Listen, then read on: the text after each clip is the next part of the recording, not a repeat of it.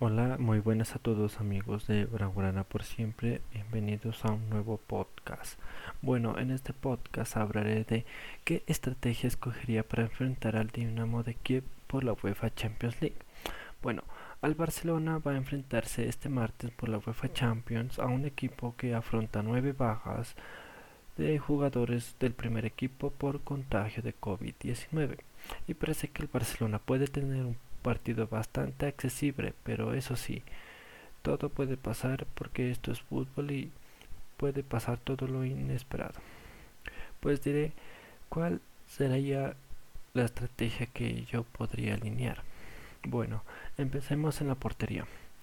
Pues creo que va a estar neto porque creo que ya Ter Stegen creo que no puede llegar, pero creo que Neto ya está jugando sus últimos partidos de titular porque ya la recuperación de Ter Stegen está muy a, punto de llegar.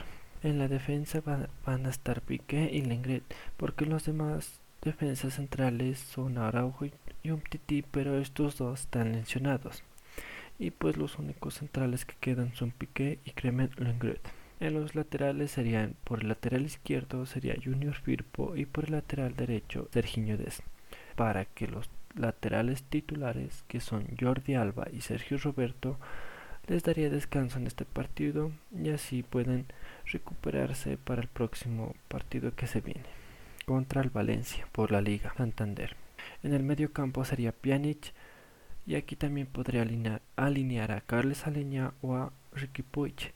Aquí también pues les daría descanso a Busquets y a Frankie de Jong para que se recuperen y descansen para el próximo partido.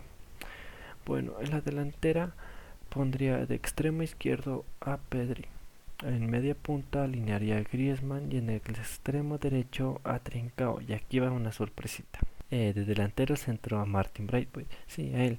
Porque a los demás jugadores como Messi, Dembélé o Ansu les daría descanso porque seamos sinceros en este partido es muy factible que termine con una victoria del Barcelona por las nueve bajas que ya comenté.